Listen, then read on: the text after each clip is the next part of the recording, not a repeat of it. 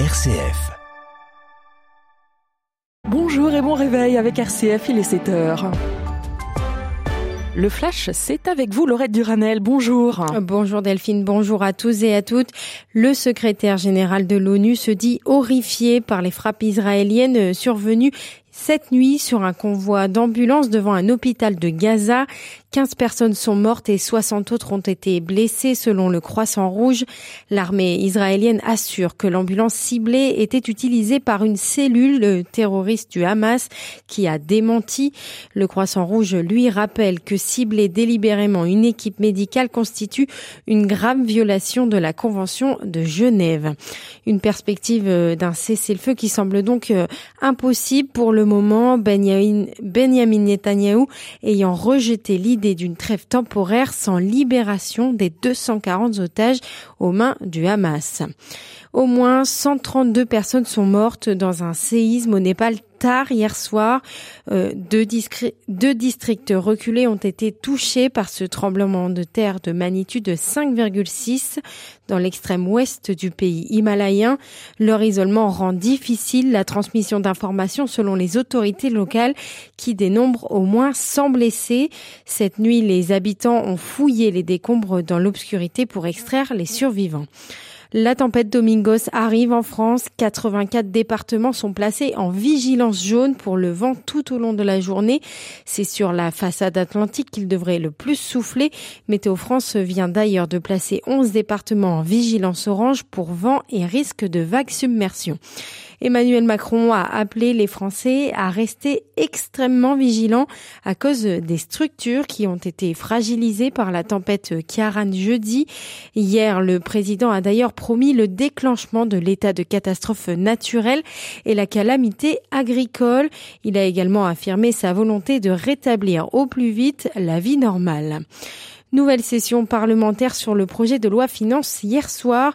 Jusqu'à tard, les députés ont examiné les crédits consacrés à l'éducation nationale.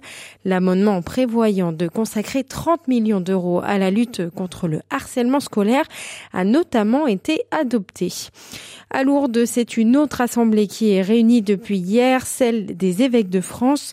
Au programme de ce samedi, une séquence de travail sur les relations avec les musulmans et des échanges sur le climat social en France et dans le monde.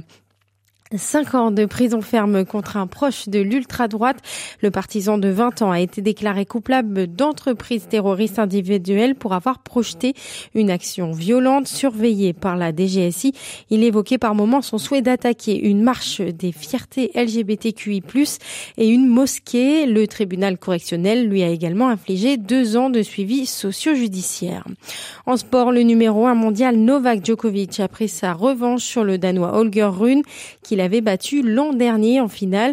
Après une belle bataille, le Serbe a donc gagné sa place en demi-finale des Master 1000 de Paris-Bercy. Alors qu'il était malade quand même. Hein. Je ne sais pas si vous étiez au courant, mais il avait quelques soucis. Nous n'entrerons pas dans, les, les détails. Merci Laurette. À tout à l'heure, 7h30 pour le journal. Après Kiaran, arrivée de la tempête Domingo ce samedi, elle sera moins intense et apportera un nouveau coup de vent sur le nord du pays. Vigilance euh, particulière la nuit prochaine avec des vents de 120 à 130 km heure en bord de mer euh, des pays de la Loire au nord de l'Aquitaine et de 100 à 110 km heure euh, dans les terres du Poitou au centre et au Limousin. Le temps sera donc très agité ce samedi avec beaucoup de pluie sur l'hexagone et même des orages. Cet après-midi sur un large quart nord-ouest. Température de saison avec 6 seulement à Gap, 9 à Strasbourg, 10 à Chaumont, 11 à Lyon et Reims, 12 à Lille, où nous serons d'ailleurs dans 10 petites minutes pour le livre coup de cœur du week-end. Et puis il fera 13 à Brest et Rouen, 15 à La Rochelle et Bordeaux, 18 à Marseille et Ajaccio. Demain, retour d'un temps plus calme.